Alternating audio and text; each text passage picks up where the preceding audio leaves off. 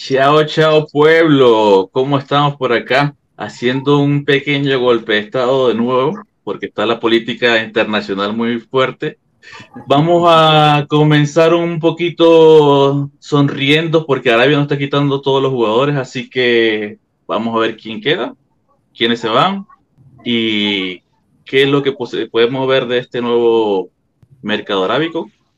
Rafa, Pierrut, Mondragón, Girolamo, un placer tenerlos a, todos y, y comenzamos.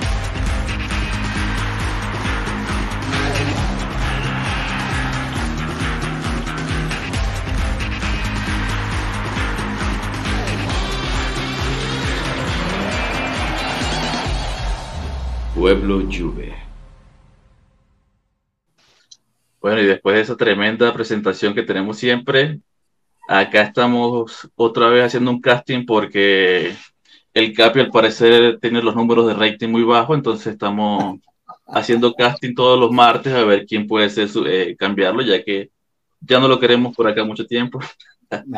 bueno, estamos, no, no, lo esperamos pronto y por favor. Y lo queremos porque nos está escuchando en la penumbra, así que no vale mal de él, por favor. Hoy estamos casa llena, bastante, bastantes participantes y también ya está el chat activo. Eh, Rafa, Pierrut, Mondra, estamos con un nuevo participante. El día de hoy como Girolamo. Wilker, ¿cómo estás? Pero Milker, disculpa. Eh, el, primer, el primero que llegó y el que ganó, Danilo Martínez, saludos pueblo. Muy feliz que Milinkovic se haya ido a Arabia. Uf, así Robela, Miretti Fayoli tendrán más oportunidades. buena forma de verlo. Interesante. y también pregunta sobre el rumor de cada día. Toma fuerza. Pogba se va, Pogba se queda. Ya lo vimos en, en Arabia diciendo hoy no, mañana quizás tal vez a lo mejor. Dairo Arano, waiting. Bueno, eso es todo lo que estamos haciendo nosotros de esperar y tener un poco de paciencia Van ocho días de mercado, así que esperemos. Saludos pueblo, Tina Alegre y presente como siempre, Rodolfo Amabil Rauseo. Oye, Alegre Lovers está, eh, tempranito.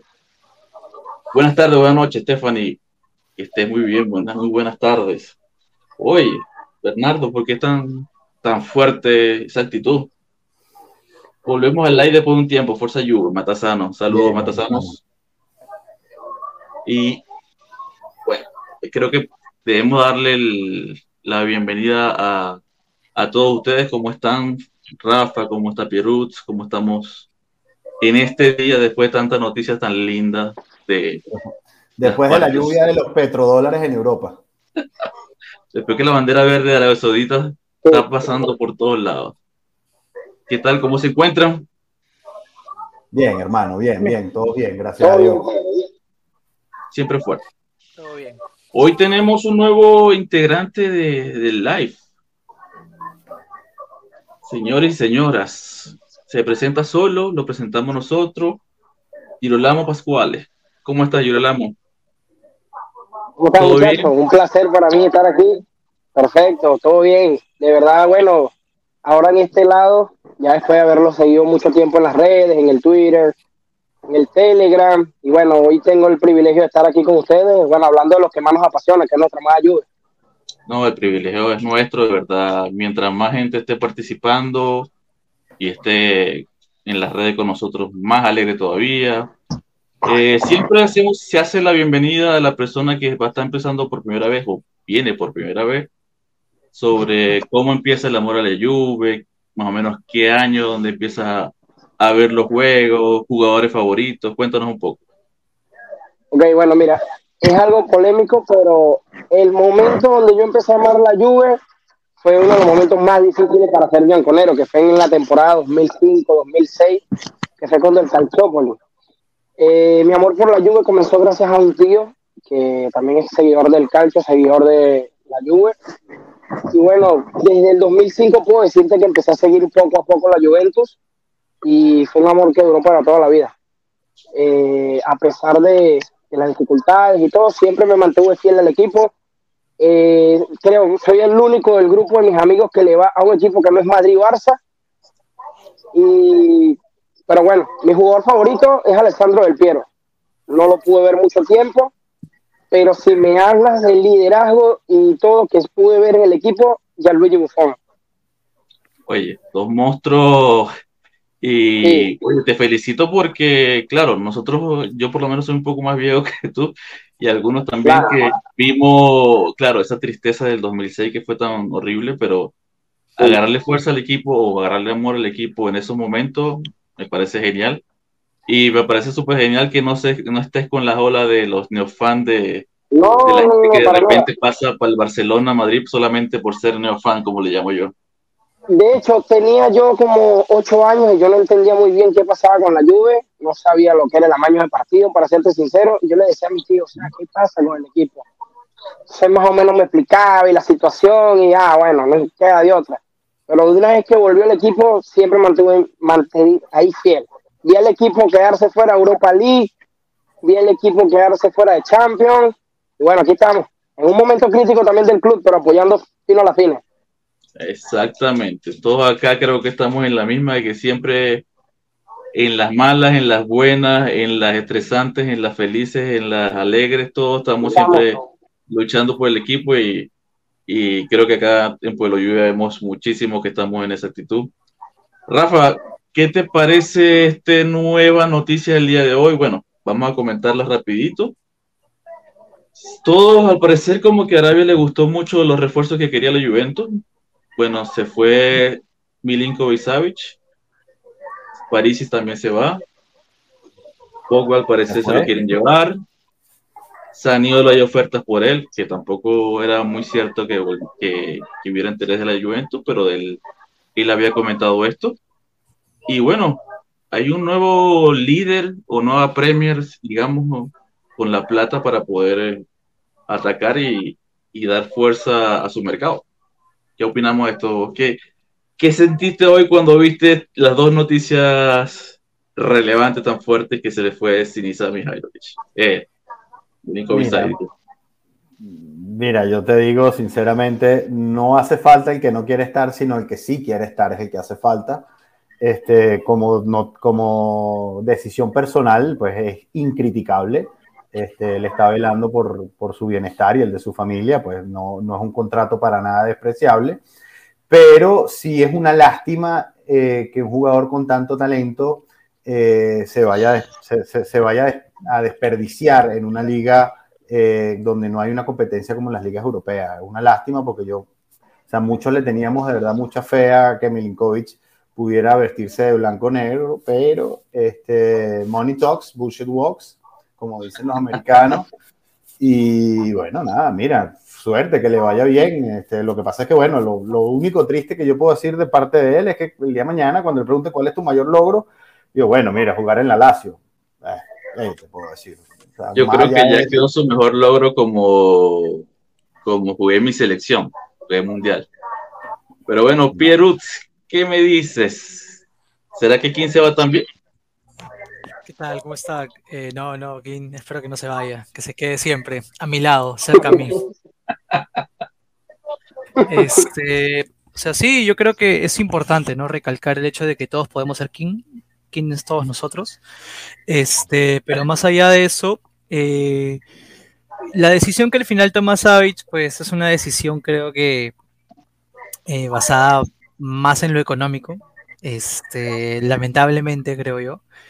Eh, me hubiera gustado honestamente verlo en el equipo, creo que hubiera sido un interesante medio campo con Pogba, este, Rabiot y Savage. Bueno, aunque aún no sabíamos, no tenemos la certeza de que fuera así, pero creo que hubiera sido interesante.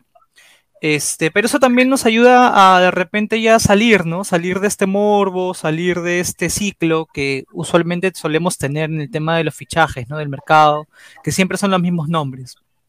Este, creo que nos abre un poquito más el panorama para poder ver de repente otras opciones, este, que por ahí Juntoli y Allegri están identificando. Eh, un poquito lamentable lo de Parisi, este, me hubiera gustado tenerlo, pero bueno, por algo, por algo pasan las cosas. Habrá que ver ahora la evolución que va a tener en la Baby Juve, ¿no? En la Fiorentina. Este, y, nada, eh, creo que también eh, leí hoy día que creo que al parecer el proyecto se está basando en que vamos a tener a Cambiaso y Wea por derecha y por izquierda quieren apostar por Kostic e Ealing. Y eso me genera un poco de, dudas, ¿no? Porque ahí sería reconvertir a dos perfiles o jugar línea de tres, lo cual es tenerlos como carrileros, ¿no? Entonces, este es, es, bastante como. Hay muchas incógnitas todavía, ¿no? No podemos creer todo lo que leemos. El mercado, como tú dijiste hace poco, acaba de empezar, ocho días, gente. Junto le ha llegado, Junto le ha llegado hace poquito. Sí, Junto le ha llegado hace poquito. Este, no, no es FIFA, no es que ya hoy va a tener todo el equipo armado, paciencia y nada, ¿no? Este, por ahora creo que, que, es eso, no hay que tomarlo así, con pinzas, ¿no? Como vienen las noticias y ya veremos quién llega, aunque queda mucho. Ondra, ¿cómo está el dolor del corazón? Te soy sincero, no, no tengo dolor, tengo decepción. Es lo mismo. Cuando un jugador de 28 años, eh, que se supone que está en su pico en su carrera, se va a Arabia, me parece vergonzoso, creo que no hay otra palabra. Eh, también me ha molestado mucho el hecho de que se le ha achicado todo como mucha gente, veo mucha gente fanática de la Juventus echándole la culpa de esto a la directiva y es como, hermano, no te puedes igualar con esta gente. El tipo le quedaba un año de contrato, se supone que había un acuerdo verbal con la Juventus. Al final, ese acuerdo verbal no sé por dónde se lo pasó. Eh, se va, mira, después de siete años esperándonos, tenías que esperar uno más y no deportivo. De hecho, ni uno más, porque este mercado se iba a apostar por él. Pero en el peor de los casos, en el caso de que Lotito te dice no lo quiero vender, te tocaba esperar un año más, una temporada más al máximo nivel y vas a un club que aspira a algo. Te vas a la Liga Árabe, bueno. Pero ahí me, me cae un incógnito, no sé, Mondra, ¿qué te parece, Milker? ¿Cuántas veces ha estado si, eh, Milikovic Savic eh, en la atmósfera de los, del humo de que viene, que siempre llega, que tenemos un contrato ya establecido con él, de que ya todas las partes estamos concretas. ¿Tanto era el amor a la Juve? ¿Qué opinas, Miquel? Bueno, primero que nada, todos buenas noches. ¿Se escucha bien? Perfecto, Miquel. Sí, se escucha perfecto excelente, les agradezco mucho. Entonces, que tiene mejor audio, va ganando ahorita. sí, eso, le decía a Joshua que hasta lo compré para estar en estos lives. está bueno, está bueno. Eh, yo creo que desde mi punto de vista, eh, este es lo normal del calcio mercato. Eh, cada año oímos que Milinkovic estaba un paso de Manchester United, 140 millones de euros, que estaba un paso de estar en Juventus, que estaba un paso del Milan en su momento en enero.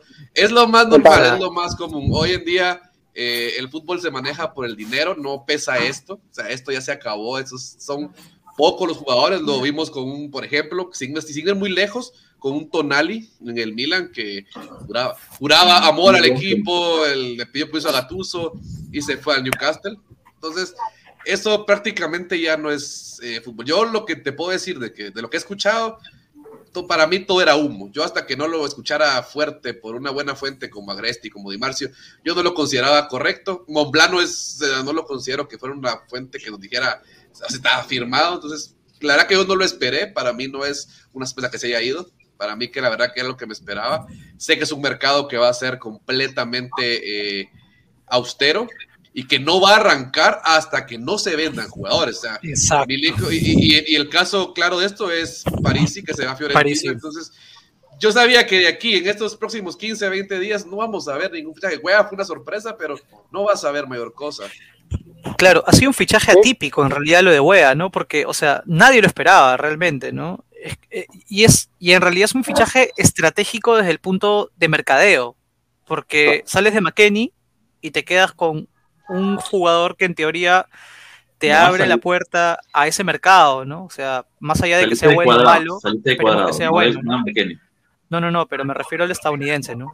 el mercado americano. Ah, ok, perfecto, perfecto.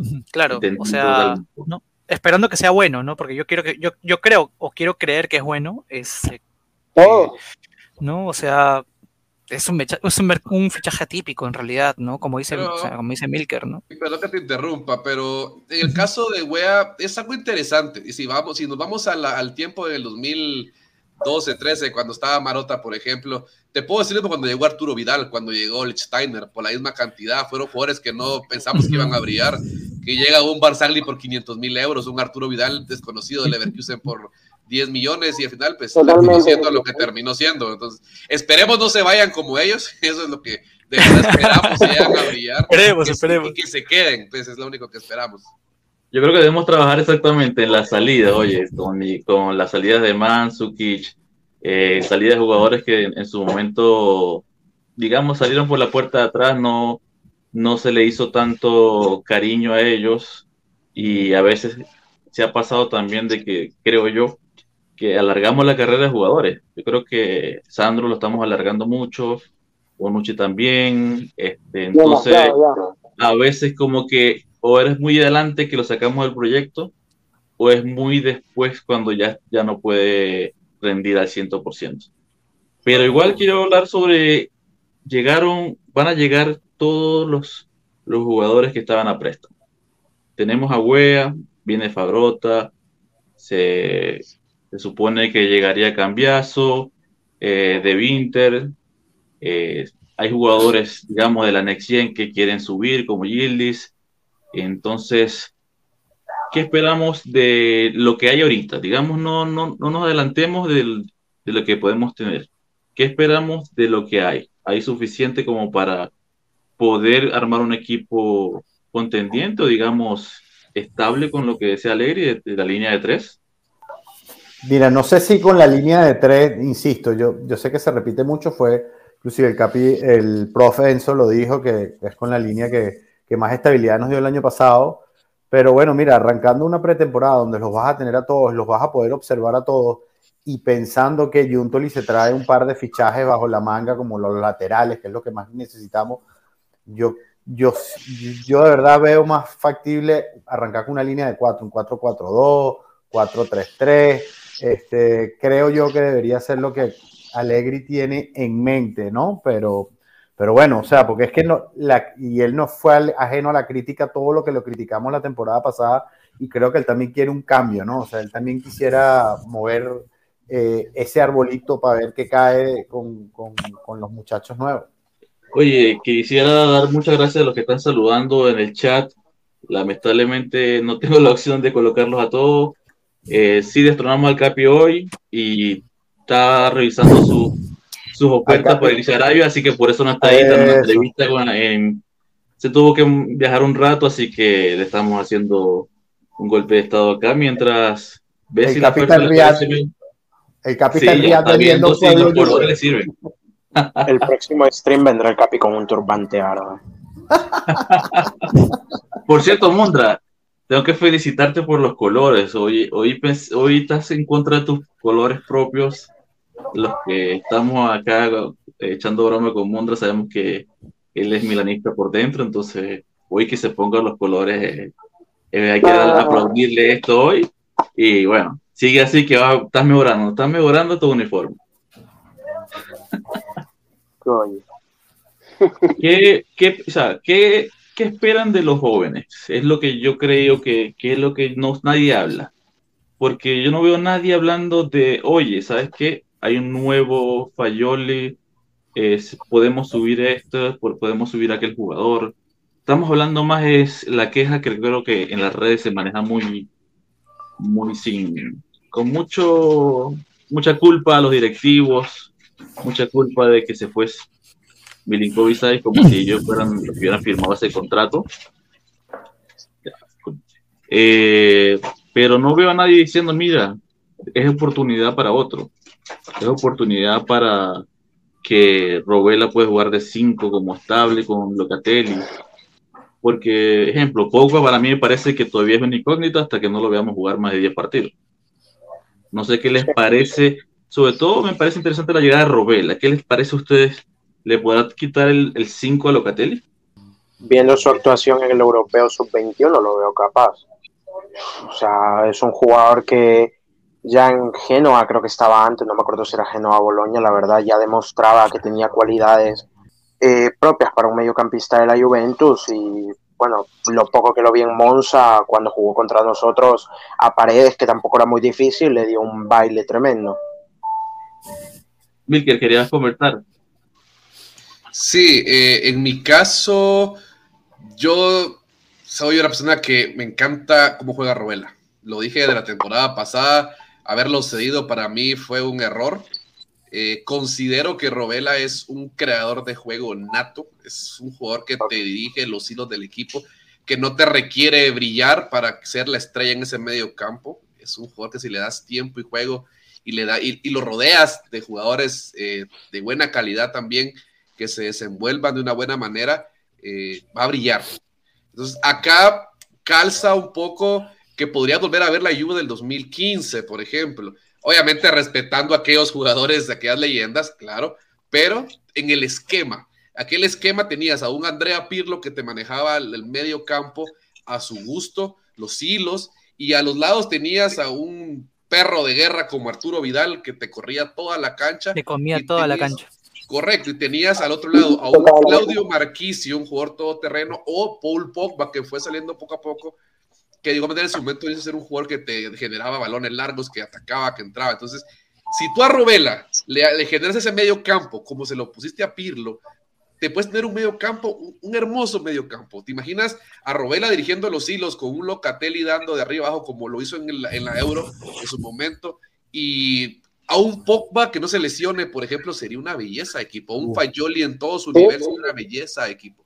Considero que en, el medio campo no hay que invertir tanto. Para mí el fichaje de Milinkovic Savic era realmente, o sea, si se daba, excelente, pero no sé lo que era, era, una oportunidad de mercado. Era, era populista, en verdad. Pero era populista, sí, era populista. Milinkovic Savic, toda, pero es que si Milinkovic Savic fuera un jugador top, desde hace años se hubiera ido sea, desde ese hubiese llegado el Real Madrid, te pone el billetazo, te pone una, una cantidad multimillonaria en la mesa y te lo lleva. O la Premier League. Pero Milinkovic también. Sí, Milinkovic Savic, a final de cuentas, nunca se fue. Y no me digan que es por amor a, la Serie A, porque si fuera amor a la Serie A, no se fuera hoy a Arabia Saudita. Entonces, es, es no, lo que, no, no era por eso, no era por eso. ¿Sabes qué? Es lo que yo les dije a ellos. clarísimo. Es lo que yo les dije antes a ellos de empezar, que no es amor al chancho, esa muerte al chicharrón. No sé si han escuchado esa frase, pero es eso, básicamente. O sea, Oye, voy a darle muchas gracias a la Red FACAP que nos da una colaboración y nos pregunta: ¿Qué objetivos tiene Alegre esta temporada? Yo no, voy a responder eso todavía. Voy a dejar para que ustedes respondan. ¿Qué crees tú? El nuevo, el nuevo, que responde el nuevo. Sí, que, oye, ¿verdad? para, serles sincero, yo los estoy dejando que hablen y todo por el estilo. En lo que a mí respecta, el objetivo de Allegri principal, siendo el DT de la Juventus, a pesar de que no haya, no, no lleguen los fichajes que quieran llegar, jugadores estrellas, tops, el objetivo por ser el DT de Juventus mínimo es ganar el Scudetto. Tiene que ser el objetivo. Y más que no vamos a jugar Europa. Al no jugar Champions, vamos a tener la facilidad aún por encima de Napoli, de Milan, del Inter y todos los que van a ir a competir en Europa, van a jugar más partidos que nosotros. El objetivo principal de Alegre debería ser ese, ganar el Scudetto. Tiene 38 partidos, aproximadamente jugaría cuánto? Un partido por semana. Eh, cuando empieza la Copa Italia, cuando empieza la Copa Italia, se jueguen dos partidos en la semana, vamos a ponerlo así. Es mucho más factible que cuando juegan la, Champions League o la Europa League. Y bueno, de, la presión, de la presión que tendrá esta temporada, porque eso mismo que comentas, creo que estábamos hablando en sentido de que la plantilla no tenía que ser muy, muy larga, hemos hablado en otros live, porque no íbamos a tener tampoco muchos partidos, pero creo que así como la plantilla no tiene que ser tan fuerte porque no vamos a competir por tanto, eh, esto crea más fuerza al, a los anti-Alegri y decir, oye, tienes que ganar algo este año. Llevas dos años en cero, así que, bueno, claro, siempre se piensa en ganar, pero ¿cuánta presión tendrá ahorita el Mister para armar el equipo y quedar un equipo, digamos, listo desde el juego número uno de la temporada? Es que la presión es encima, pero justo Dale, dale. La presión no tiene. o sea, lo que quería decir, corto, para darte el paso, Mondra, es que, o sea, la presión Alegri la tiene ya desde la temporada pasada. O sea, Alegri te está cortando una racha de más de 10 años Juventus ganando sin que sea un título. Y a nosotros quedar, o sea, perder esa final de Copa Italia contra Inter, ya Alegri rompe una racha. O sea, rompe algo ya que venía acostumbrando Juventus a sus tifosi como lo somos nosotros. Es decir, la temporada pasada. No es fácil. Eso te demuestra que. perdón, perdón que te interrumpa. Es que es lo que me llama la atención y que sí me quiere y te lo dejo y se lo quiero decir a. pues no sé cómo te puse bien tu nombre. Eh, Girolamo. Girolamo, pero, Girolamo. Eh, la presión de Allegri no es de la temporada pasada. La presión sobre Maximiliano Allegri es desde el momento que vuelve al club porque él regresa supuestamente para erradicar con los pésimas gestiones de Mauricio Sarri y Andrea Pirlo. Tendría que venir a darle ese cambio al equipo. La presión es hace tres años. Ya no tiene excusas. O, gana o se va. O gana. Yo lo que no quise ser, Milker, fue tan drástico con él, porque no quise ser tan drástico, pero obviamente sí, desde que Alegre llega, o sea, por menos votaste a Pirlo. Claro. Y yo sé que hay muchos, yo sé que hay muchos de la comunidad bianconera que odian a Pirlo como de té de la lluvia, pero muchachos, Pirlo, si se ponen a analizar, ni, un, ni el mercado de fichajes pudo hacer bien. Estamos hablando que Pirlo antes de debutar Champions tuvo que sacar su licencia UEFA de DT, ¿cuánto? Dos semanas antes, porque él no llegó a dirigir la, él no llegó a dirigir la Juve, él llegó a dirigir el Sub-23. Recuerda que Pirlo fue un parche. O sea, Pirlo fue un parche tapando el error de Sarri, de haber traído a Sarri. este, y además era un parche barato que de alguna manera la Juventus intentó hacer pasar como que si fuera un Zidane 2.0. Lamentablemente no se le dio, no se le dio, este, no pudo hacer mercado, pero era un parche y eso, se lo, y, eso, era, y eso era obvio. Si le hubiese ido bien, probablemente lo, lo extendían.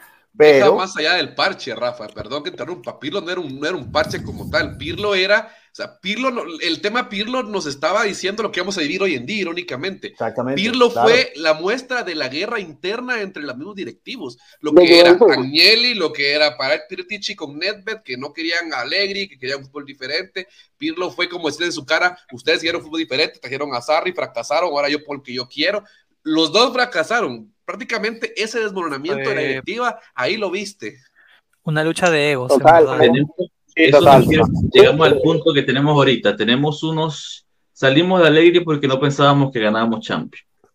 Y empezamos una racha de empezar a inventar y no crear procesos, sino creo yo, de ver cómo resultados, pero de 12 meses, nada de 24 meses, 36 meses. Pero es que es un cúmulo de todo, ¿no? O sea, es un cúmulo de malas decisiones. El momento es de que Sarri no se le dio la oportunidad de dirigir dos años, ganó, eh, Sarri ya hubo un, quiebre con la directiva, la forma de juego no gustaba mucho, la forma que, en que se manejaba. Ok, traes a Pirlo y técnicamente lo, usas de, leña para el fuego porque lo, lanzas a, al fracaso. Eh, bueno, no lo hace tan mal y sube a algunos jóvenes. Fayoli este, es uno de los que se benefició de estar con él porque pues, debuta con él y estaba Fabrota, jugó Nicolussi también estaba, también estaba en, Exactamente. Se vio que quería hacer un juego más, digamos, más abierto, más entretenido, o con mejor posición de la pelota en toque, pero nos veíamos muy mal atrás. Entonces, claro, esa, esa clasificación, digamos, al último segundo del campeonato, de cuarto a la Champions, yo creo que es lo que lo catapultó para terminarlo de quemar. Lastimosamente, es parte de la directiva hacer esto. O sea, la culpa del fracaso de Pirlo para mí no es su forma de, entrenar, su forma de juego, es traerlo tan rápido y no darle chance. Entonces, imposible, si hubiéramos agarrado a cualquier entrenador que esté así, que digamos, queremos que esta persona técnicamente es, queremos que él sea entrenador, vamos a, a que se saque la licencia hoy, lo ponemos y vamos a ver qué pasa y después lo sacamos para, para, para poder defendernos de que no teníamos un técnico de calidad, pero caemos en esto. Volvemos a Alegri con un contrato demasiado fuerte. Perdón, Alberto, pero ok, me llama la atención este punto. Yo miro que a Pirlo, o sea, sí, he visto que lo matan, lo defienden, listo. Pero en la totalidad de los bionconeros a Sarri también lo matan. Pero Sarri ganó un escudeto con un equipo que no estaba hecho para Sarri. Cuando eligen a Sarri, sabían cómo jugaba Sarri, sabía que era un viejo lobo que jugaba igual, siempre iba a jugar siempre así. Por ende, por lógica, tendrían que haberle rodeado de jugadores que llevaran el fútbol de Sarri como él lo quería implementar. Eso quiere decir de que también la culpa acá viene y recae sobre Paratici, que era el, era el encargado de generarle un equipo a, a, Sarri. Lo que, por ejemplo, Juntoli tiene que hacer ahora con Alegri, aunque él piense diferente, pero su trabajo es darle un equipo al técnico que esté, aunque no esté de acuerdo con cómo juega debe crearle un equipo. Y ojo que este Juntoli está solucionando los errores de Paratici todavía.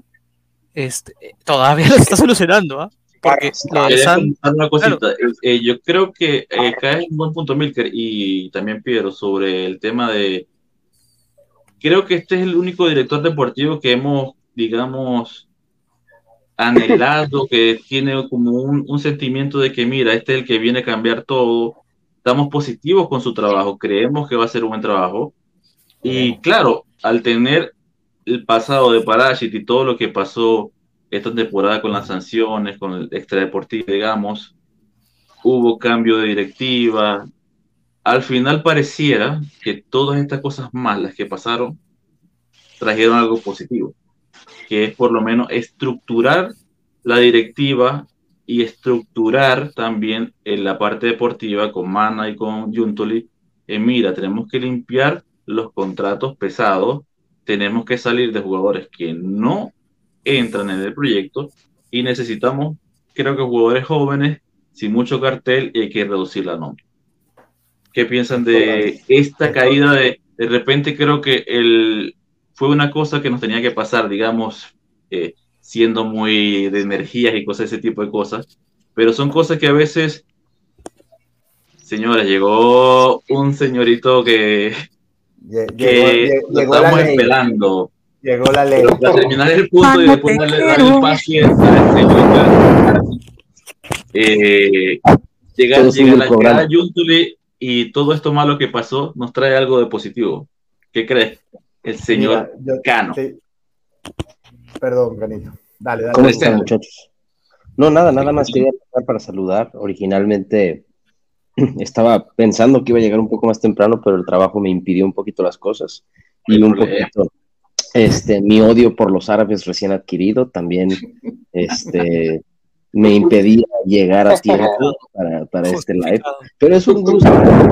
Mi avanza porque gracias a Alberto, Rafa, Girolamo, todos, gracias, gracias de verdad por estar por acá. Por favor, o sea, para mí un placer y hoy me siento como el Capi, así que voy a cobrar el sueldo del Capi hoy, así que ya tenemos para rumba todos aquí.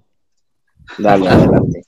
No sé de qué estaban hablando, hermanos. No, ahorita estaba hablando de, de, bueno, de que todo esto que pasó con Paratis y como decía Milker, todo esto de, de, traer jugadores que no debían traer, de contratos que no se veían, también la, el cambio de técnico, Sarri, Pirlo, qué hacemos, qué no hacemos, al fin, mi punto de vista también, es como que necesitamos como un golpe de, realidad de que, mira, se necesita un proyecto, se necesita algo establecido para poder ganar.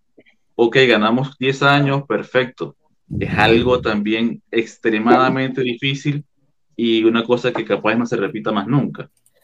Pero no significa que porque tú ganes el año que viene vas a ganar.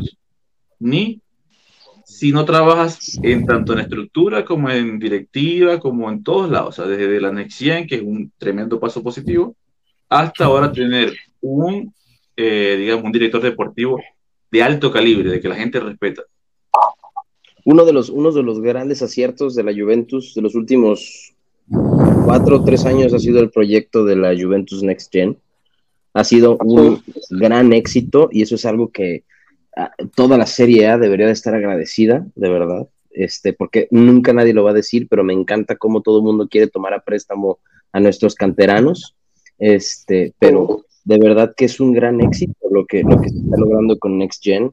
Es un, es un programa que aparte Agnelli impulsó con toda su fuerza y eso a mí me parece este, que es algo para seguirle dando las gracias. Lo último bueno, lo último bueno que hizo Agnelli. Lo último bueno de Agnelli. Eh, yo, creo que, yo creo que, exacto, yo creo que con la Next Gen, eh, Agnelli, perdón, terminó su propósito, su camino en la Juventus y yo creo que hace en el 2019-2020 hubiera sido el mejor año para soltar la presidencia y darle pie al inicio de un nuevo proyecto, que es justo el, tema que yo creo que terminó uniendo los puntos, que es justo el problema original por, el cual inclusive nuestro director deportivo de ese entonces, que era Beppe Marota, estuvo tan opuesto al fichaje de Cristiano Ronaldo, y no es por el hecho de que no Cristiano Ronaldo no iba a llegar a aportar algo a la Juve, sino Cristiano Ronaldo llegó a postergar el cambio generacional, el, eh, eh, llegó a postergar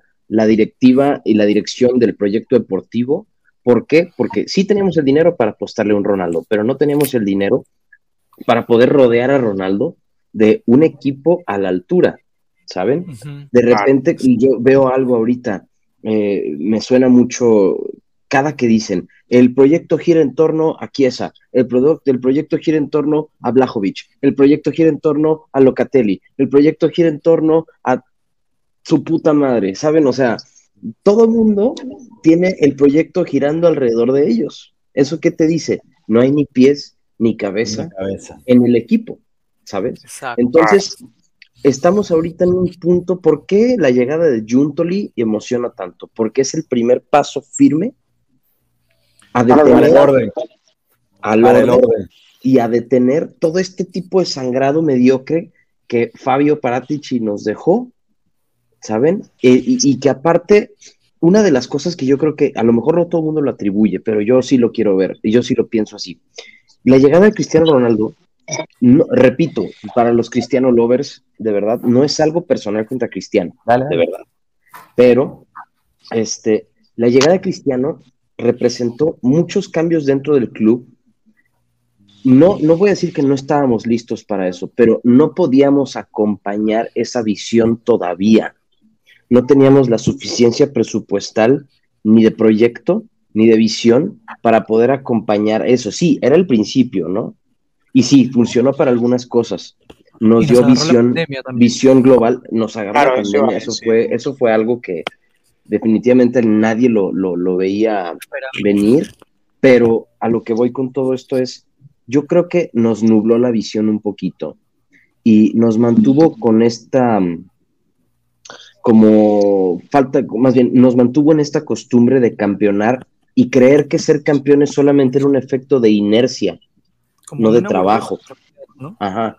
No, una, pregunta, Cano, no sé, no sé qué crees tú de que el, la oportunidad cristiano fue tan buena en su momento que se les abrieron los ojos a los directivos en sentido de que había a toda costa traerlo y técnicamente cambiar todo lo que estaba, ¿no? lo que tienes como estructura de mercado, de todo, llegó a un punto de que, mira, viene Cristiano y esto es lo que vamos a explotar como publicidad. Acuérdate que venimos de una Nelly que nos quería meter la Superliga.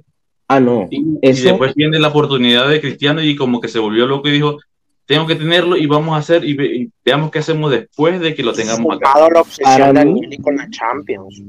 Sí, eh, eh, parte es eso, parte es eso, pero también, mira, una de las, yo soy mercadólogo, entonces yo lo que veo a beneficio de todo el asunto cristiano, de la operación Cristiano Ronaldo, el gran éxito fue el impacto mercadológico que tuvo para el club, la cantidad de generaciones nuevas que llegó al club, porque ahorita veo a niños en la calle, en México, en Guadalajara, veo a niños en la calle con la jersey de la Juventus y la verdad es gracias a, Cristiano Ronaldo, la verdad, ¿sabes? Entonces, por ese lado, un acierto. Mercadológicamente fue un acierto. Venta de playeras, un acierto. Este, nuevo factor generacional, un acierto. Pero ¿en qué no fue un acierto? Creo que en el proyecto deportivo. Porque No, pero también, pero, también, pero también nos cayó la pandemia. Ahí también hubo un mal timing con varias cosas que, que influyeron también. y, pero y, que echaron, y, que echaron, abajo lo que podía haberse construido. Sí, sí, sí, pero, pero, mira, nada más quiero dejar esto. ¿Se acuerdan que todo el mundo decía que nuestra bandera era Dybala? Llega Cristiano Ronaldo y a todo el mundo se le olvidó Dybala. Y después regresa Higuaín del Milán Regresa Higuaín del Milan y el pobre hombre todavía tenía capacidad de meter goles. Se aventó un, como siete u ocho goles deliciosos durante esa temporada. Contra la Lazio fue bellísimo. Contra, sí, bellísimo. en, hace paredes con Ivana preciosas. Y ahí tienes al pobre hombre, lo volvemos a mandar a la verga. Bueno, ya, me queda claro que eran sus años útiles, terminaron y se va. Pero ¿a quién dejamos arrinconado pudriéndose? A Dybala a la cabeza del él tampoco se ayudó, Cano, él tampoco se ayudó, o sea. No, no, pero no es que, él decidiera demasiado protagonismo. No es que Dybala decidiera eh, eh, lesionarse, pero Dybala también entró en un proceso de creerse, yo creo que un poquito el personaje de ser más grande de lo, que, de, lo, de lo que era. Este, empezó a fallar en, en, en momentos claves de la temporada, este, se lesionó, cuando le dio COVID la primera vez no recuperó al 100%, y entonces a partir de ese momento empezó a, empezó a caer, pero Dybala estuviera en el equipo si no hubiese tenido tampoco una muy mala, pero muy mala del, del, del procurador, del, de la gente que de verdad le echó la, la, carrera al piso. O sea, Dybala primero quería 12 millones, imagínate tú, 12 millones más bonos, o sea... Bueno, es que en algún momento llegamos a creer que sí los merecía. Todos. Ojo, ojo, ojo. momento, momento, momento. Espérense, espérense. Yo vieron que están entrando en un tema, un tema alegre. El tema de Ibala es un tema que nos divide, pero a placer. es un tema que es para matarse. Pero yo quiero tocar antes de llegar al tema de Ibala y llegando con este punto lo que decía Rafa. En el tema de, de, de, la mercadotecnia, que el fichaje de Ronaldo, sí, obviamente impactó, pero no fue correcto. Te doy un ejemplo del por qué. Si la directiva hubiese tenido la mentalidad correcta en su momento, hubiesen fichado a un Haaland y hubieran apostado cuando lo tuvieron en la mano. Y no lo hicieron porque prefirieron a un jugador de 34 años, eh, con, es cierto, en la etapa final de su carrera, pero 34 años por 100 millones de euros, pudiste haber comprado jugadores tremendos y hacerlos una leyenda, hacerlos un jugador grande, hacerles a fama tuviste la mano a Mbappé cuando estaba en el Mónaco, cuando se enfrenta a Juventus, que Buffon todavía le va y le habla en ese partido de vuelta, y lo pudiste haber enamorado del club, y hoy tuvieras a un Mbappé, a un Haaland, siendo los mejores jugadores del mundo. Eso es lo que hacía Juventus antes. Perdimos el ADN, perdimos lo que éramos, venir a escuchar a un jugador en su etapa final que, que, no, que no era lo que se tuvimos, Tuvimos a Haaland en el, en el stadium, lo estaban convenciendo para, para meterse al club, pero aquí el error. Cuando se sienta a hablar, fue Paratici el que habla con la familia Haaland, le dicen, bienvenido, pero no vas a llegar al primer equipo. Vendrías y tienes que crecer, vas a la Next Gen. Y ahí fue donde dijeron, bye. Pero ahí estamos hablando de, de dos cosas, lo que quería comentar. Yo creo que dejamos todo por un tema publicitario y no se entendió que por más de que tú traigas una persona de 100 millones de dólares que te va a traer publicidad, puedes con esos 100 millones invertir en 5 o 4 jugadores que te pongan a funcionar el equipo y que puedas ganar, que es lo que yo creo que, no se hace.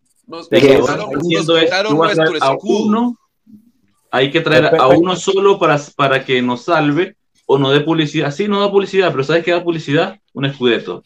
¿Sabes qué da publicidad? Una, una semifinal de Champions voy a empatar varias cosas que se dijeron aquí rapidito, rapidito. Este, el problema aquí, el problema aquí lo, lo tiene, el problema aquí lo tiene Agnelli, que había, había realizado una, una gestión maravillosa desde que tomó el equipo, pero porque hay que reconocerse lo que realizó, una gestión maravillosa, pero a partir del 2008, del 2017, cuando perdemos la segunda final de Champions, Agnelli yo creo que entró en delirios de grandeza y entonces le pusieron a Cristiano Ronaldo en bandeja de plata y él dijo, dámelo. Es más, ¿cuándo habías visto tú que un presidente de la Juve se montara en un avión fuera donde estaba el tipo de vacaciones a tomarse la foto con el tipo? O sea, yo me quería tomar la foto con el tipo, o sea, yo quería mi delirio de grandeza.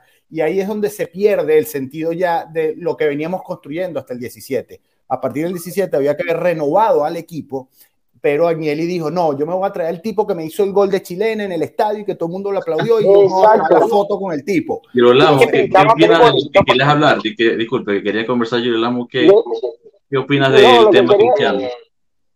Mira, mira, Rafa, lo que yo quería decirte hace rato cuando Carlos toca el tema de marketing, que no le quiero quitar el mérito, todo cierto. De hecho, aquí en Venezuela también pasa lo mismo. Cristiano Ronaldo hizo que Juventus explotara en el mercado de franela, de jersey, de todo, todo el mundo quería ver con la Juve. Pero lo que quiero hacer a referencia es lo que tú decías. Yo iba a decir ciertamente lo mismo, que Agnelli ve a Cristiano de que llega de ganar tres Champions League seguidas de hacerte ese golazo en el Juventus Stadium, de los números que había tenido Cristiano Ronaldo en esos años, ser el pichichi de la Champions, Mr. Champion, como todo el mundo lo conoce, Añel estaba desesperado. Como todos los bianconeros hemos estado desesperados por la Champions, pero él se desesperó por Cristiano Ronaldo porque había visto que el centro del proyecto del Real Madrid era Ronaldo. Y en cierta parte yo veo que eso fue, eso fue un grave error para nosotros de habernos desesperado así por Cristiano Ronaldo. Porque pero ya no solo... Buen punto, se enamoró, se enamoró de, de, la niña, digamos, de la niña más bonita de, de, la fiesta, pero no entendió de que esa niña también, es, ese equipo de Real Madrid tenía medio campo de Pero quitando, eso también en el aspecto económico, saliendo de eso un poco, también si tú te fijas, todo desencadena hasta la situación actual, también en gran parte por la salida de Marota, porque Marota en grandísima medida se va por eso. Claro. Coge para ti Marota, Marota, se va después de, después, de, después de contratar a Cristiano. Coge para ti la dirección deportiva y empieza a hacer los desastres que hizo. Te ah, uy, nos ponen la foto de Jala en el estadio, no sé si eh, para entristecernos un poco más o para ver lo que, lo que pudo ser. Pero yo te, yo te compro, yo te compro el tema Ronaldo si no hubieses vendido a Arturo Vidal y a Paul Pogba y la Juve se hubiese quedado con Paul Pogba y Arturo Vidal y un buen medio campo. Te compro, trae a Cristiano, traelo y hacerlo la estrella, perfecto, alimentarle de goles. Pero no es el Madrid de Modric, Cross, Casemiro, Benzema, Gareth Bale, Ángel Di María, Jesús Dosil. O sea, Ronaldo, con todo lo que yo lo respeto como jugador, que es un crack, para mí es un, es un tremendo crack pero señores, el Madrid tenía una, un equipo bañado de estrellas. Claro. Osil dirigía ese equipo con un Di María, las bandas que le ponían el balón solo para que le empujara. Entonces, no lo iba a saber en Juventus. Agnelli se cegó. Y como decía Rafa, yo, yo a Agnelli le tengo un respeto y un cariño del 2011 al 2017. Correcto. El Agnelli del 2018 al 2023, ni que me lo pongan, porque de verdad arruinó lo mismo que él construyó, lo que había los hecho. cimientos que él hizo, le puso un par de bombitas y los, despedazó.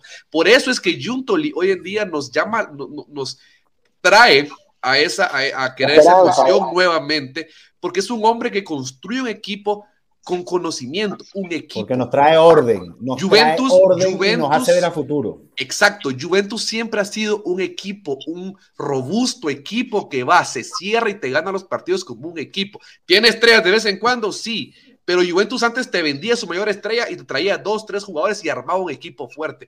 Vendió a Zinedine Zidane como fichaje más caro en su momento y trajo a, a Luigi Buffon, trajo Mm. a, a Pavel Nedved, te armó un Exacto. equipazo. Entonces entendemos, entendemos entonces la lógica de mercado cuando dicen que si se va a ir Blajovic, que se vaya bien vendido.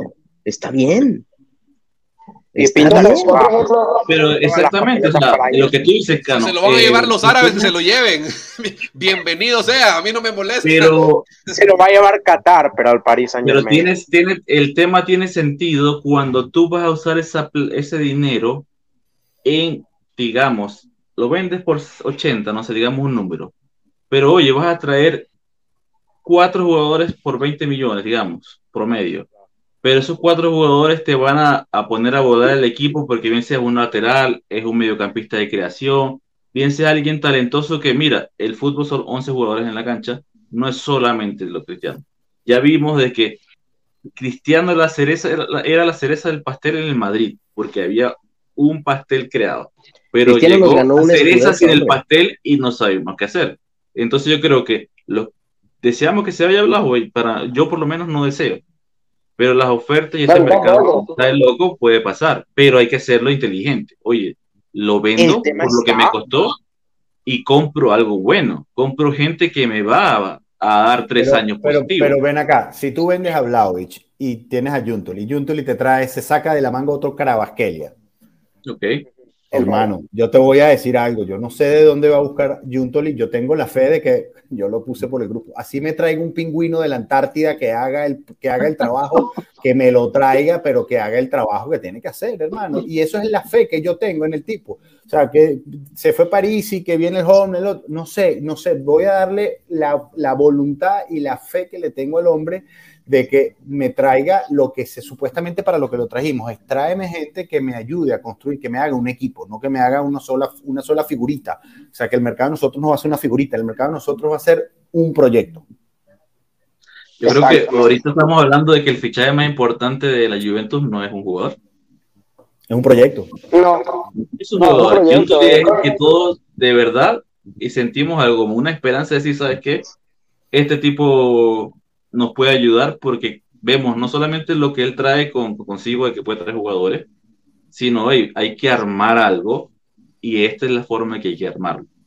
Y Alegre, ¿qué jugadores deseas? O bien sea lo que, lo que se va a jugar, ¿en qué te puedo ayudar y qué te puedo traer? No significa que yo me salió una oferta de un jugador Ojo, y, yo no que tengo ya en casa, porque en casa hay talento, en casa hay talento. Yo no sé si ustedes vieron los videos de Gildis ya practicando, el muchacho se ve bien desenvuelto. Eso es otro tema. Gildis, como defensa, tienes dónde explotarlo. Tienes a Robela, tienes a Cambiazo, tienes a Fayoli, viene Miretti, el mismo Moise King, si lo recuperas como estuvo en el claro. San Germán, es un gran delantero, es un tremendo delantero. O sea, tienes, tenés en la Tenés en la casa de dónde construir y, llenar. No requerís estrellas para llenar. Yo creo que ese, es el tema. Y Juntoli, te hablo de un hombre que renunció a casi 5 millones de bonificaciones para llegar a Juventus. Te hablo de un Juntoli que viene de un equipo que acaba de ser multado por temas de, puedes llamarlo de, corrupción, si lo quieres ver así, obviamente, toda la cacería de brujas, pero fue multado al final. Estás hablando de un Juntoli que a los dos días que se va de, de, de, Nápoles sabiendo que cómo es habló de Laulentis, le viene dando igual y dice que soy juventino, sabiendo, que, sabiendo que, este, que este señor le iba a tirar y ya le tiró casualmente. O sea, es un hombre que viene con ese ADN que no le importa, entonces te ilusiona porque nos vemos reflejados, estamos viendo reflejado a lo que fue la Juventus de los 80, 90, de, de nuestros queridos Agnelis y las Bocato, etcétera, que ponían el equipo por encima de cualquier nombre. Y esa es la belleza y la ilusión que genera Juntoli. Este mercado no importa quién te vaya a comprar, quién vaya a nombrarte, no. Lo que nos importa, y decían en un momento, decían, sí, los fans que vinieron con Cristiano Ronaldo, es cierto, te puedo decir que yo de mi experiencia, eh, las páginas que he manejado, del 2007 para arriba fue un, boom. Una página que tenía mil seguidores se volvió en cuatro mil, cinco mil en un día con la llegada de Cristiano. Yo me acuerdo que cuando subí el video, cuando él llega a Juventus, ese video fue un monstruoso hit, claro. Pero esa gente, una vez se fue cristiano, el 90%, chao. Y nos quedamos nosotros. Y nos quedamos nosotros. Te quiero comentar, exactamente, así sea un fichaje boom y llegó la estrella del mundo, a lo que se va la estrella del mundo, lo van a perseguir a él. No persiguen al equipo porque solamente lo estaban persiguiendo a él por donde esté pasando técnicamente, ahora esas personas que llegaron para la Juventus, muchas, claro, tienen la franela, tienen conocimiento del equipo, pero ese amor, ese cariño de que, mira, voy a seguir el equipo durante los próximos 10 años, o me hice fanático del equipo, puede ser que no lo vieron, porque como no se ganó nada, no se jugó bien a todo este despelote de técnicos, entonces estamos hablando de que el fanático que voy a ver dónde está Cristiano, voy a ver dónde está Cristiano, voy a ver ese equipo, voy a verlo jugar, oye, no hace goles cristiano, está jugando muy mal, está jugando muy mal, no me llaman la atención, puede ser. Y como dices tú, Milker, se fue por otro lado, voy a seguirlo en, el Manchester United, voy a ver sus partidos ahora ya, no voy a ver la Juventus, y ahora hasta la sigo en Arabia. Oye, lo que dice César, exactamente eh, lo que quería comentar después. ¿Cómo hacemos ahora para el espacio de traer jugadores que, no, que están pidiendo cancha, que, necesitan subir, que salen de la Next si le vamos a traer, no debemos traer jugadores en esa posición, lo que quiere decir. Porque... lo que pasa es que también no puedes, por ese lado, la lógica es un poco lógica, o sea, porque a un joven como Yildiz, por ejemplo, Yildiz llega al primer equipo y ahorita todos tenemos esta expectativa de que es el próximo crack y todo el mundo habla de él maravillas, pero ¿qué pasa si en esta pretemporada, ¿qué pasa si en esta pretemporada comete en un partido Juventus-Barcelona, primer tiempo o segundo tiempo, como sea, dos o tres cagadas? La gente se le viene encima, hombre. A la gente se le viene encima. Que lo haga bien, que lo haga bien, que lo haga bien y que después lo presionen a estar en el primer equipo y sea un error. No, pero yo creo que ahí Allegri tiene que mediar los minutos de juego. de los... sí, sí, sí. Va a pasar, creo yo, pero no puedes. Que son o sea, a la gira. disculpa que te interrumpa yo. Este, eh, el tema que puede, como dice Rafa, que puede pasar, hay dos cosas. Uno, que juegue mal, nadie lo va a pedir. Y se va a poder, sin las expectativas, porque vieron que todavía le falta, entrenarse con el primer equipo, bien sea crecer un poco con los jugadores de veteranos, un poco como Gatti hizo, que tuvo media temporada tratando de llegar. Por cierto, la Red Faca, agradecido por la colaboración. le puede hacer todo bien, pero con Alegri, pues, ese es otro punto que queremos llegar. Terminamos de ver a Gildis, terminamos de ver a Gildis o, algún jugador joven que no lo hace bien, no, pues, no, no lo pedimos te hace dos goles contra el Barcelona y sale como el, hombre del juego, lo vas a pedir desde el día uno. Allegri, pues, como no puede ser que no lo vea y vea que hay que esperar un poco. Vamos a atacar a Allegri de la misma forma. Porque hay que darle chance al jugador de crecer. Pero es que tampoco podemos afirmar de que si juega mal no se va a pedir. No sé si ustedes se acuerdan los partidos de pretemporada de Fagioli el año pasado. Son partidos muy flojos, o al menos lo que yo vi, por ejemplo, contra Madrid. Son partidos muy, muy flojitos. E igual, cuando Fagioli no jugaba, teníamos ese espacio en el medio campo y estábamos sobrecargando a Miretti, se seguía pidiendo a Fagioli, Fagioli, Fagioli. Cuando el fanático Miretti lo hizo mejor, Miretti lo hizo mejor en la temporada y en la temporada la hizo mal. Fagioli lo hizo lento, pero después lo hizo excelente.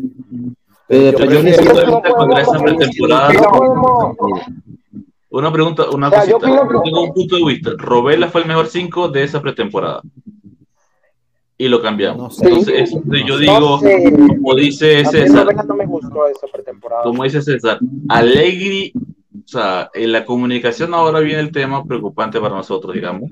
Ginturi sabemos que vamos a estar cinco años, nos está esperanzando. Alegri, ¿cuánto puede adaptarse a lo que Junto le quiere? Porque estamos hablando que le ponen otro director deportivo, eh, los directores deportivos técnicamente honestamente no creo que ese sea un, tema problemático, ¿sabes? Yo creo que si el hombre se, si, se alegra y se alinea a lo que su director deportivo, que ahora es su jefe, si se alinea a la directriz que le va a dar, va a continuar. También ahora, esta es la última temporada y yo creo que ahorita el club lo que está haciendo es dejándolo sin pretextos. ¿Sabes? Ya, vamos a deshacernos de todo el desmadre que está pasando en Europa. Vamos a hacer patellamiento para que no haya ya problemas con la liga y vamos a pagar lo que tengamos que pagar. Listo, borrón y cuenta nueva. La temporada 23-24 es ahora sí la oportunidad para ver si con tu eh, expertise y con tu eh, sustento, tus explicaciones, puedes realmente traer el escudeto de regreso a casa. ¿No? Entonces, vamos viendo qué pasa. Mi pregunta es, lo principal que debería hacer Gentoli es, o sea, para mí, en mi opinión, lo principal que debería hacer Gentoli es salir de los jugadores que tiene que salir. Sí, lo que no caben en el proyecto. Exacto. Los que no están en el proyecto, empezar a salir de esos jugadores y después organizar un mercado de fichaje acorde a lo que Alegri necesite. Y si Alegri no hace nada esta temporada, ya, chao, fuera. El tema, lo único que me preocupa y puede pasar y puede no pasar, es qué tanto el, poder de Alegri, sabiéndose ya que estuvo tan, tuvo tanta fuerza sin director deportivo, ahora tener que responderle a una persona que no conoce, que va llegando al club con mucha, mucha expectativa y casi que los fanáticos ahora yo creo que estamos más alegres porque Junto está en el equipo que por Alegre que está en el equipo. Te voy a decir por qué, Alberto, y perdón que te interrumpa en ese momentito. Disculpa que te, que te interrumpa. No, tranquilo, tranquilo, habla. Pero aquí hay algo interesante, el por qué, el poder de Alegri, va. Si hemos visto desde el momento que la directiva pasada se desploma, la tarea de John Elkan y su equipo prácticamente ha sido limpiar todos los rincones de lo que fue la era Agnelli. Hace un mes creo que fue despedida la última persona que era miembro de ese comité de Agnelli. Elkan ha venido a limpiar prácticamente todo el, el organigrama de Juventus y ha empezado a cambiar y a meter, desde darle poder a Calvo, por ejemplo, subir a Mana, traer a Juntoli, porque si Allegri tuviera el poder, como se rumoró mucho tiempo, Juntoli no estuviera hoy en Juventus, por ejemplo, yo creo que Elkan está cambiando el organigrama, obviamente no lo puede hacer de golpe, obviamente es imposible. Estás hablando de una empresa, y aparte de ser un club, es una empresa como Juventus, que cuesta. Entonces, Elkan está limpiando toda esa parte y esta es como que la transición. Progresivamente está pasando. Correcto, correcto. Alegri, o sea, nos, guste o no, Alegri es un buen técnico. No podemos matarlo. esa es la verdad, esa es la verdad. Tal vez es cierto, la temporada pasada no nos gustó cómo jugó, pero está hablando de una temporada típica. Eh, lo hemos criticado mucho. Creo que ya rompió el vestuario, pero de igual manera estás viendo un equipo que se rumora mucho que Bonucci va para afuera por ejemplo, que Cuadrado se fue, un jugador que Alegría adoraba. Estás hablando que, que Juntos tiene la, tarea, por ejemplo, de sacar a, Alexandro, que se va a sacar y a Arthur. Todo lo que quedó de la pésima de, administración de Paratici los tiene que sacar, tiene que ser una limpia de toda esa, de esa del mal trabajo. Agnelli tiene encima la presión de que si fracasa se va. Y esa es la verdad. En los últimos lives de Pueblo Juve hablábamos, Alegri se va quien viene y Alegri ya está para afuera y, ese era el debate. Nos dieron en la cara porque Alegri se queda. Ahora tenemos que hacerlo y seguir con Alegri, toca seguir con Alegri mientras limpiamos la estructura. Pero yo te puedo apostar que la Juventus que sacó ahorita a la directiva pasada, cuando llegue el momento de tomarse en la, en la siguiente temporada, por ejemplo, no se va a tener el corazón en sacar a, a, Alegri, total. Porque la directiva ya va a ser la directiva de Elkan. Ya no va a ser. a mitad de temporada se lo vuelan también, para que sepas. Estamos, no va a tener la temporada completo. Claro, claro, acabó el poder, porque ahora Francesco Calvo y Juntoli con Escabino son las manos derechas de Elkan. Ya no está quien protegía a Alegri, se acabó su protección, su, su fuerza. si se equivoca, lo, que, lo, que, dice, lo que dice me, me trae un punto de eh, se acabó la relación entre primos, ¿no? Agnelli, el Candigo, ¿sabes qué? No, no. No me está gustando, yo quiero meter más las manos. Yo creo que lo retiraron de la jugada para no meterlo en más problemas. Claro, ¿sabes? Porque para protegerlo. Fue, una protección inmediata, fue, brother, salte de ahí o te van a meter no sé, el tipo ya tiene 16 meses de inhabilitación más una multa millonaria. Entonces, yo no creo que, yo no creo que es un tema familiar, yo creo que es un tema de, no, brother, y, te digo todos, ¿eh? O sea, todo, arriba, Ben, eh, eh, todo el séquito de personas que estaban ahí, toda la directiva, todo el CDA pasado, a esos lo sacaron porque fue una táctica este, legal. ¿Sabes? No creo que haya sido un rompimiento. Fue una táctica legal para sacar a todos y que no llegara el proceso judicial perdón, el proceso deportivo durante la gestión, exacto. Porque imagínate que hubiera llegando ese, ese recurso. Ojo, y, ojo. Mira cómo quedó el tema. De todos cuando se negoció, o sea, aquí hay un punto interesante, cuando se negocia, se hace la, negociación para dejar esto en paz de una vez por todas, Agnelli no forma parte de la negociación. Agnelli no. se mete en la negociación. Agnelli va a ir a pelear eh, en juicio lo que pasó. Eso, eso quiere, eso quiere decir Pero eso... que la postura de Elkan y la postura de Agnelli es completamente distinta. Si hubieran cerrado filas, Agnelli, con el poder que tiene como el, segundo en la Superliga, se hubiera aliado con Laporte y Florentino, hubieran luchado contra la UEFA, contra la, contra la no, no lo hicieron, no cerraron filas. Primero, primero valió la. Te interrumpo un pedacito de Milker, que yo creo que ahí es donde el detalle de que sí hubo una, para mí, hubo un pensamiento táctico judicial. Yo creo que era muy difícil salvar a la Juventus de un castigo mayor con Agnelli dentro y lastimosamente la, la, justicia deportiva en Italia ya sabemos lo que es, hemos hablado todo, todo el año sobre esto, pero yo creo que Anelis se separa como con tendencia de, ¿sabes qué? Yo me defiendo por mi lado porque si me junto nos matamos. Claro, y lo que yo quiero, lo que creo que ahora pasa es que Anelis no va a estar por mucho tiempo y después puede ser que, que, que vuelva. Por cierto, yo no, yo no les digo, chat, yo no, les puedo responder a todos. Yo no les, más bien, no quiero que se me sorprendan si una vez ganando la apelación regresa a ser el presidente de la Juventus. O sea, no se me vayan a asustar, ¿saben? Pero bueno, eso es otra cosa. Es muy probable que vuelva. Yo creo, quiero, ya quiero con la experiencia de que no puede hacer tantas locuras como, como lo de Cristiano y la Ferrero. Quiero, quiero aprovechar. eso se sabe, o sea estos highlights que tenemos, porque antes de terminar, porque ya estamos al punto de, empezar a cerrar, quiero aprovechar este comentario de Daniel. Muchachos, ¿creen que Pogba se acerca a su mejor versión esta temporada? Ni puta idea, güey. No sé. creo que sí, ¿ah? Yo creo que sí. Esperamos, esperamos. Yo creo que sí. Espero que sí. creo que ahí tiene que tener paciencia, paciencia, paciencia. Yo creería que, se, está, se está redimiendo del error de, la, de no haberse operado en su momento. Eh, Pero que no vaya a Estados Unidos. Que no vaya a Estados Unidos, por favor. Sí, no vaya a Estados Unidos.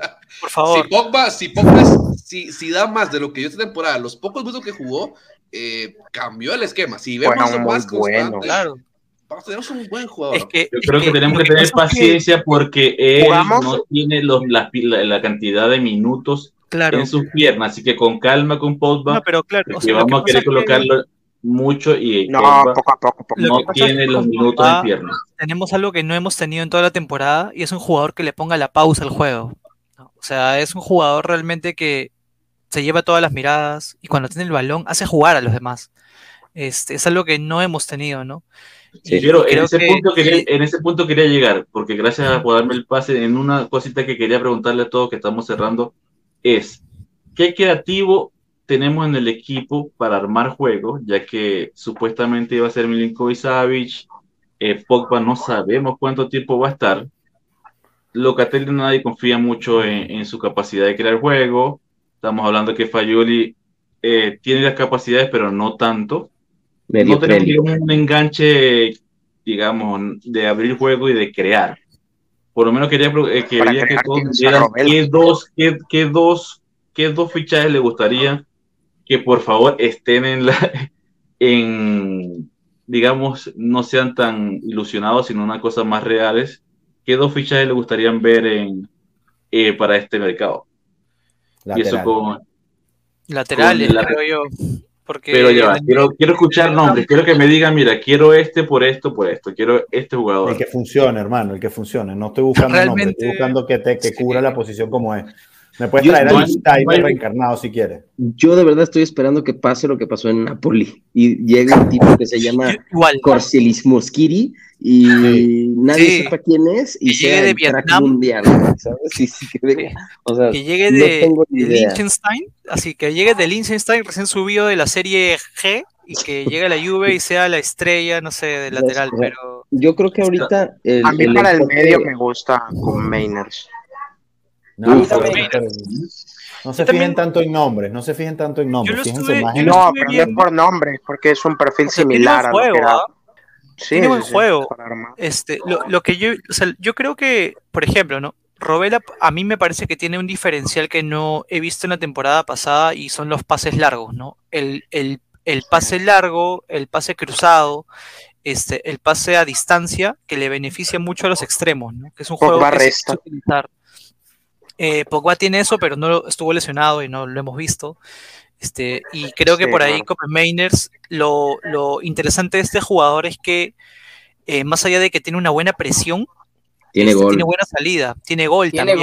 Mucho. Y tiene salida, o sea, tiene presión, salida. Creo que es como un box to box eh, que podría funcionarnos bastante, ¿no? Que también nos ha faltado mucho porque Rabiot era el único en realidad. La, palabra, gol ya me enamora. La palabra gol, el Locatelli, tenemos un, mediocampista que no patea casi al arco, si la patea la bota. Únicamente tuvo un gol contra el Torino, si no me acuerdo. Pero es lo que hablaba, más, ¿no? Es el que se barre más de todos, ¿no?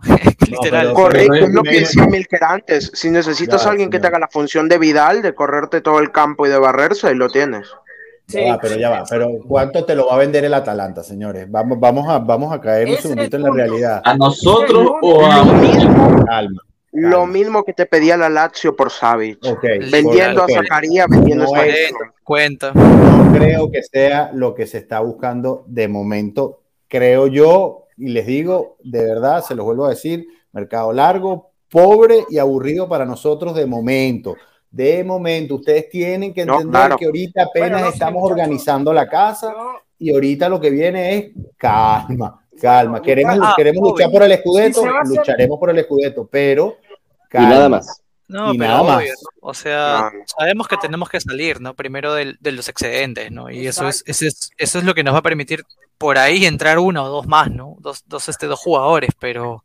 Los equipos de eso que dices, Rafa, los equipos deben estar nerviosos de saber que Juventus no va, bueno, no sé, todavía no se confirma, pero yo sí creo que va a pasar así. No vamos a jugar en Europa. Entonces, yo, si yo fuera un equipo italiano y sé que la Juventus va a estar descansadita cada semana, fuck.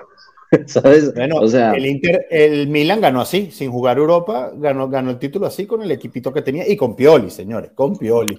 Sí, sí, me permiten, y viéndome a la pregunta que hizo Alberto originalmente, eh, jugadores a fichar, ok. Yo creo que hay que ir, como bien decía Rafa, yo, de verdad que Rafa, lo que es la expresión que tenemos todos en la cabeza, hay que fichar eh, nombres desconocidos, pero que brillen. Hay un jugador que me, que empezó a sonar el día de ayer, por ejemplo, y que me gusta mucho, que es este que está en Udinese, que se llama Samardicic, por ejemplo, es un jugador que, que te genera juego, que, te, que te genera esa, esa creación que no tenemos actualmente, que te regatea, que te va, toca el balón, y si lo vas uniendo, porque el chiste es armar un medio campo que te una. Primero tendremos que saber, y eso hasta la, lo vamos a ver en la pretemporada, cómo va a jugar Alegri. Esa es la pregunta del millón ahorita. No sabemos si va a jugar 4-3-3, si va a seguir con el 3-5-2, si lo va a cambiar. No sabemos, o sea, no podemos poner nombres. Dale like, perro. y esperemos, al menos yo esperaría que volviera al 4-3-3, me gustaría dejar ese 3-5-2 por un lado, pero hasta que él elija cómo va a jugar podemos ver nombres, pero hay que buscar nombres realistas al mercado.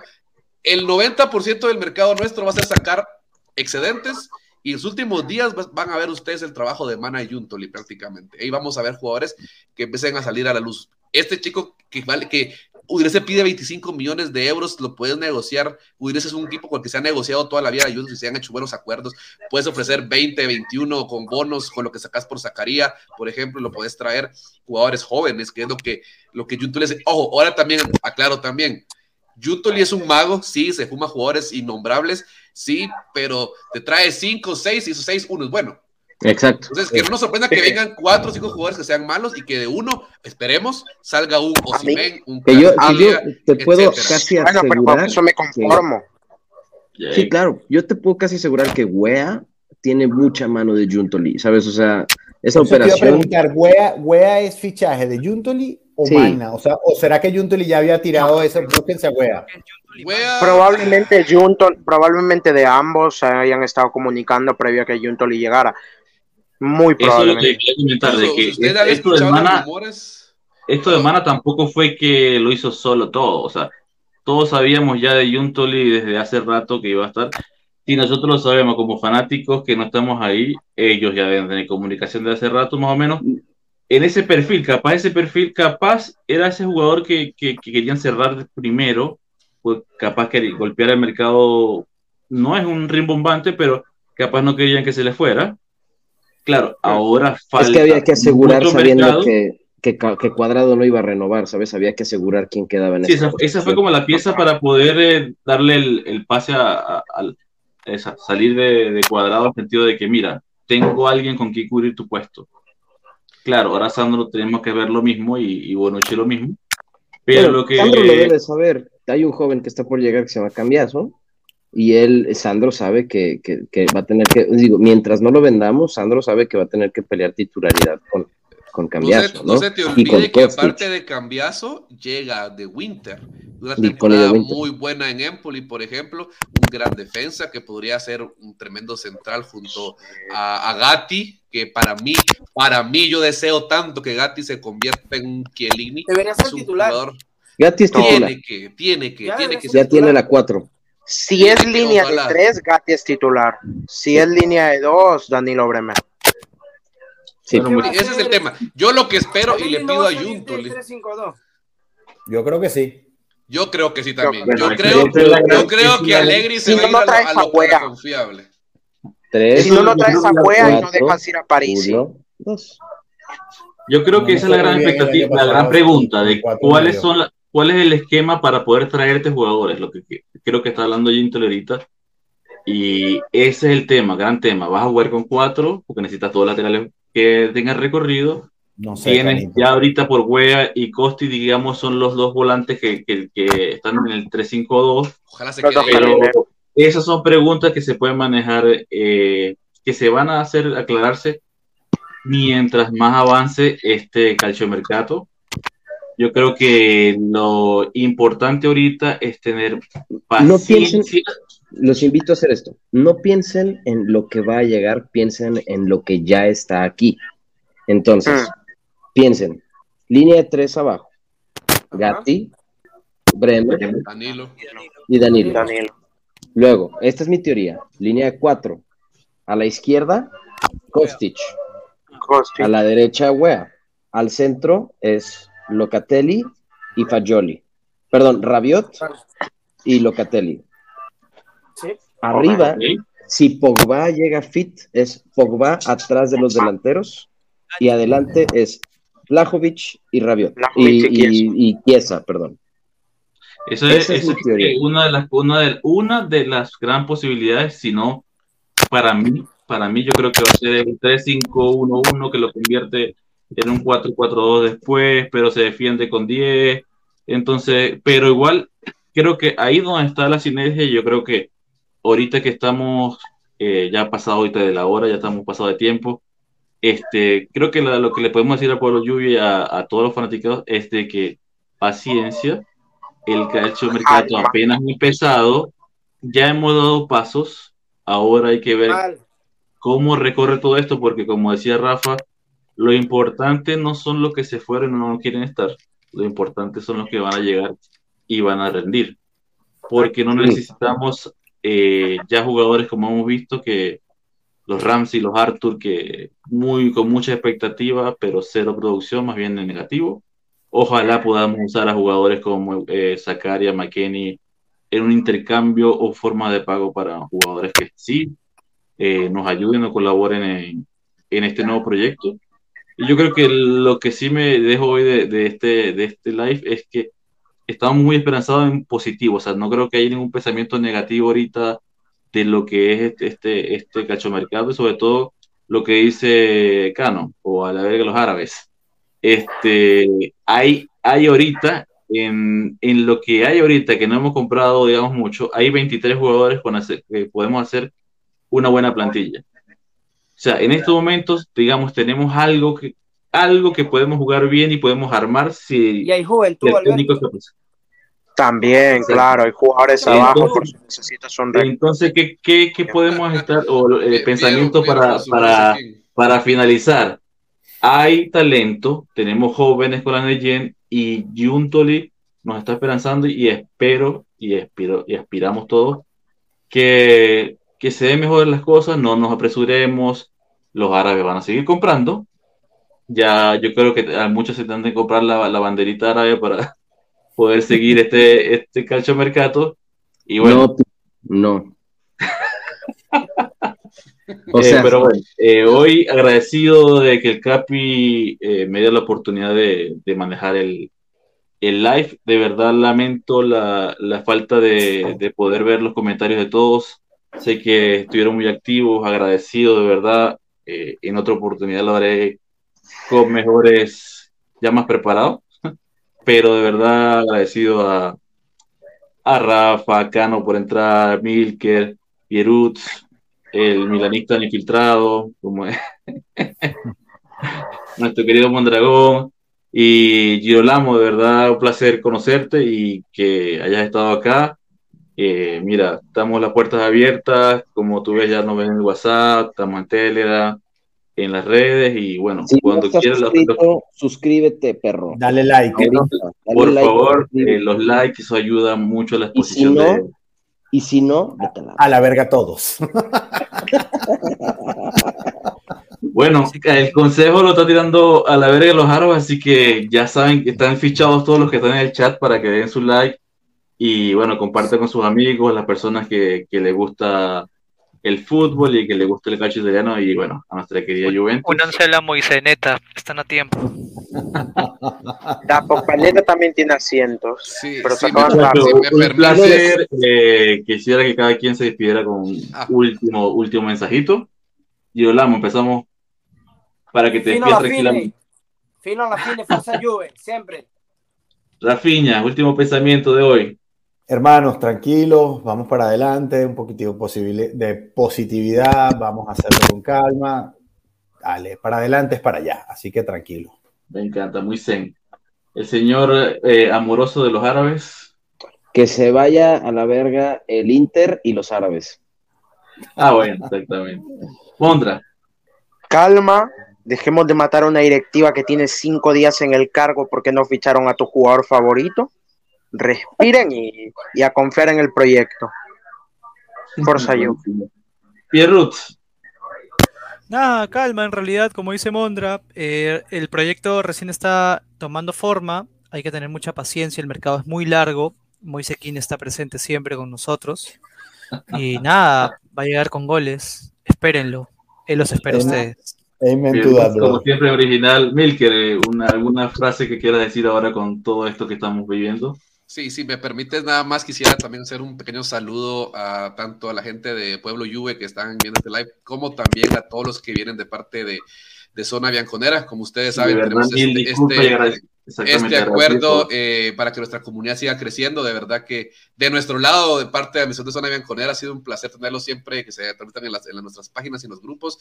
Un saludo a todos los que nos han seguido y que ahora siguen a Pueblo Juve, que llegaron de Zona Bianconera, porque la verdad que ese es el chiste de esto, que es que nuestra comunidad crezca, crezca y seamos juventinos, no importa en qué parte del mundo estemos o nos gusta estar viendo en Twitch, en Facebook, en Twitter, en Instagram, etcétera, que siempre tengamos esa conexión y, y que dos grandes comunidades se hayan unificado es algo muy, muy bonito, la verdad. Yo de, Eh, de parte del Capi te doy las, las gracias eh, porque sé que, que esta unión en, en los live ha ayudado mucho a tanto a ustedes para que nos, los Zona Bianconeri vengan al pueblo como el pueblo yendo a Zona.